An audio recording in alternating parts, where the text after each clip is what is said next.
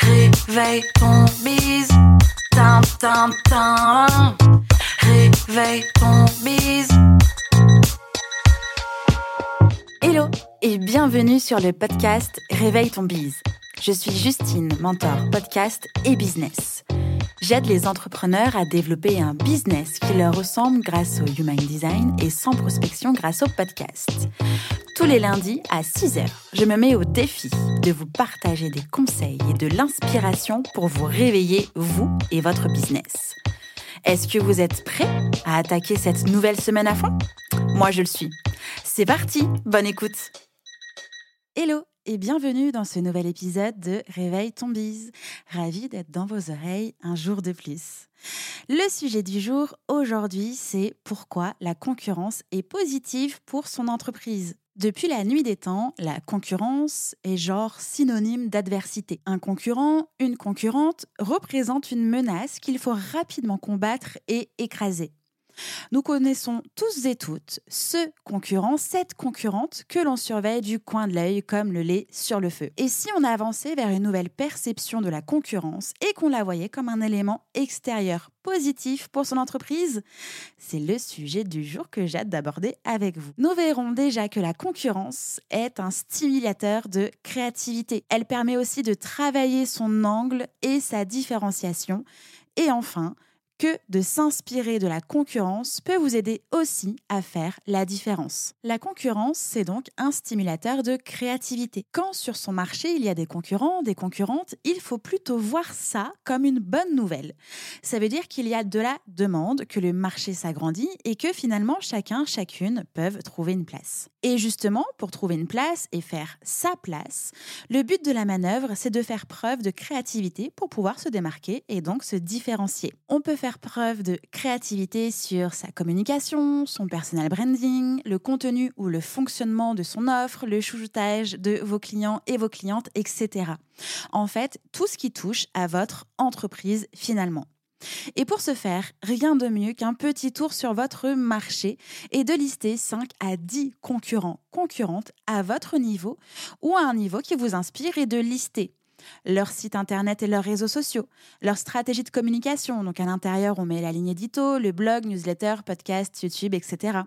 Leurs offres et leurs tarifs, leurs cibles, ce qui les rend uniques, ce que vous aimez à propos de leur business, ce que vous n'aimez pas, en toute objectivité évidemment, les points sur lesquels vous pensez pouvoir faire mieux et en quoi vous et votre entreprise êtes différents et différentes. Ensuite, c'est à vous de jouer pour faire les choses selon vous vos règles, votre vision et d'oser proposer quelque chose de différent, de novateur, qui vous plaît à vous et qui parle évidemment à votre cible idéale.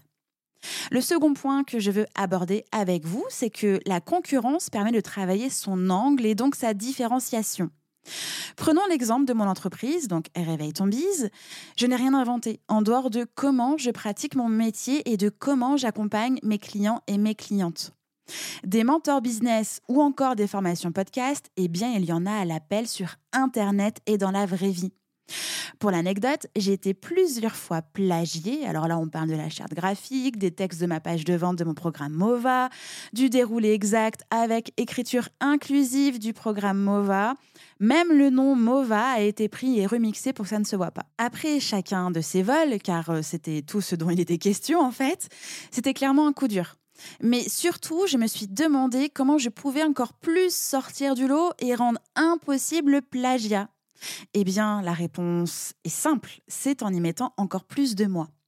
La concurrence permet d'affiner son angle d'attaque, la problématique que l'on souhaite résoudre et surtout sa méthode pour la résoudre.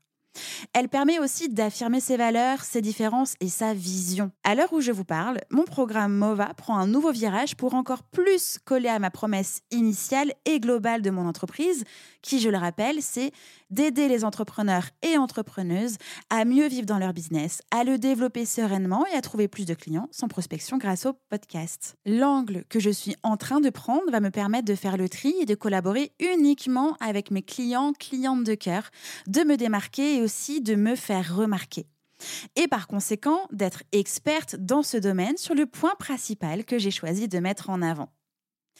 Le troisième point que je souhaite aborder aujourd'hui avec vous, c'est donc de s'inspirer de la concurrence pour faire la différence. Uniquement pour faire la différence.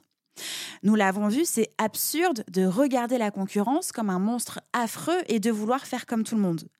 La concurrence peut être source d'inspiration pour vous aider à faire savoir au monde entier que vous êtes unique et expert, experte dans votre domaine.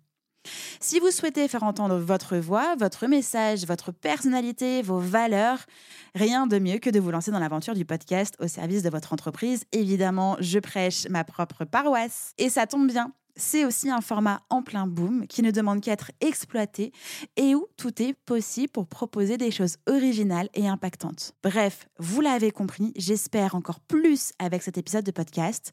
La concurrence est positive.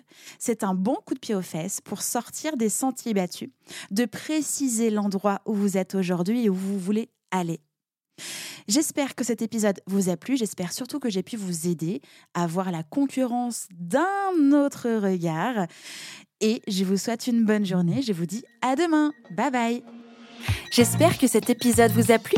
N'hésitez pas à partager le podcast à une personne qui veut aussi se réveiller avec vous. Retrouvez l'ensemble des informations et des liens en description de l'épisode ainsi que sur le site internet www.justinarma.com. Si vous avez des idées, des suggestions, ou si vous avez juste aimé cet épisode et que vous voulez me le dire, direction Apple Podcast pour laisser un commentaire et des petites étoiles. Vous pouvez aussi me laisser des petits mots sur Instagram au nom de Justine-du-bas Arma avec deux A ou par mail à l'adresse hello@justinarma.com. N'oubliez pas de vous abonner à Réveil ton bise sur votre plateforme d'écoute préférée pour ne pas louper votre réveil. On se retrouve lundi prochain, 6h, pour un nouvel épisode. Bonne semaine.